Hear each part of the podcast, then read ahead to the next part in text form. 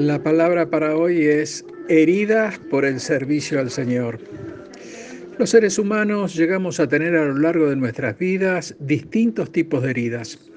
Algunas pueden venir por accidentes sufridos, otras por negligencias e incluso puede haber heridas de guerra por las que algunos han tenido que pasar en defensa de su patria y todas estas heridas son en el plano de lo físico pero puede haber heridas que no son visibles a simple vista, ya que nuestro cuerpo no muestra ningún magullón. Y esas heridas son más difíciles de curar, ya que son a nivel espiritual.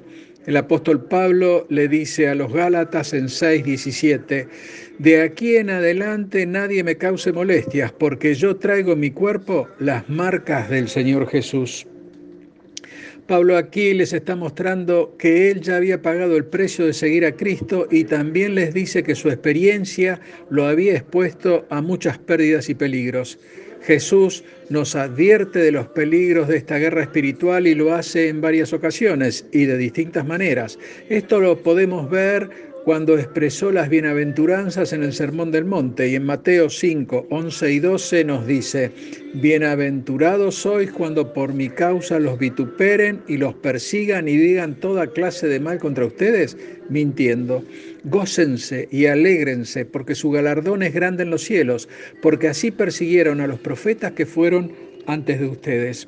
Y luego de las advertencias, Jesús también nos muestra las recompensas para los fieles que no se apartan del camino. Veamos, Marcos 10, 29 y 30 nos dice, respondió Jesús y dijo, de cierto os digo que no hay ninguno que haya dejado casa o hermanos o hermanas o padre o madre, o mujer o hijos o tierras por causa de mí y del Evangelio, que no reciba cien veces más ahora en este tiempo casas, hermanos, hermanas, madres, hijos y tierras, con persecuciones y en el siglo venidero la vida eterna. Y además el Señor ha prometido sanar nuestras heridas. Veamos, el Salmo 147.3 nos dice, Él sana a los quebrantados de corazón y venda sus heridas.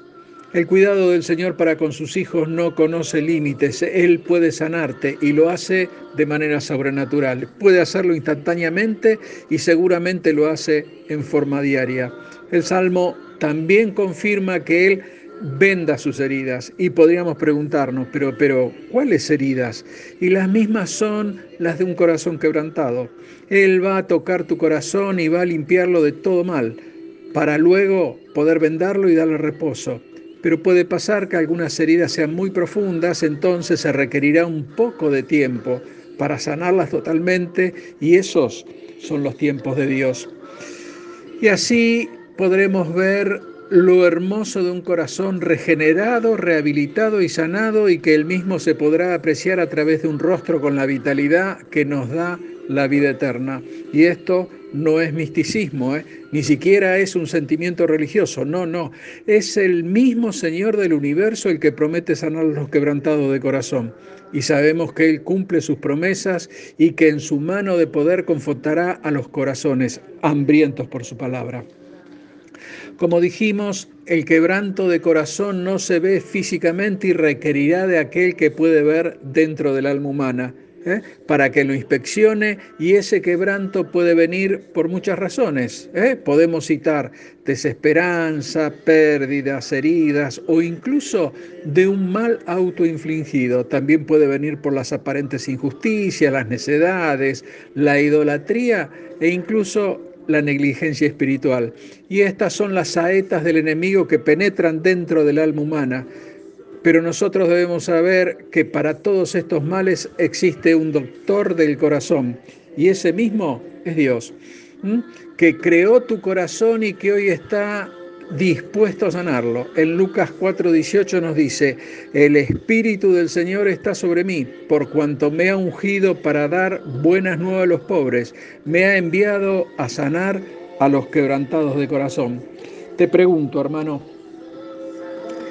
¿Traes en tu cuerpo las heridas de guerra que tienes por servir al Rey de Reyes, quien es soberano de todos los soberanos?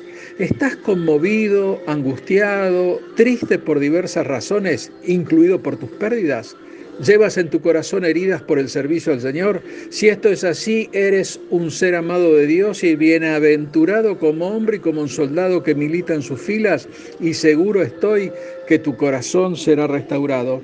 Además te pregunto, si hay alguna razón adicional para que tu corazón, en el estado en que esté, siga confiando en las manos de Dios. Si tu respuesta es sí, es que has depositado tu confianza en aquel que hace todas las cosas nuevas.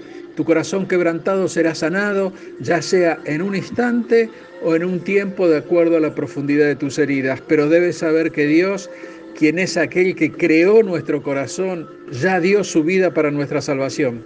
Te pido que me permitas terminar con esta promesa de infinita gracia y la misma está en el Salmo 34, 18 que dice, cercano está Jehová a los quebrantados de corazón y salva a los contritos de espíritu.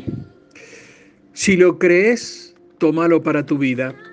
Dios te bendice. Amén.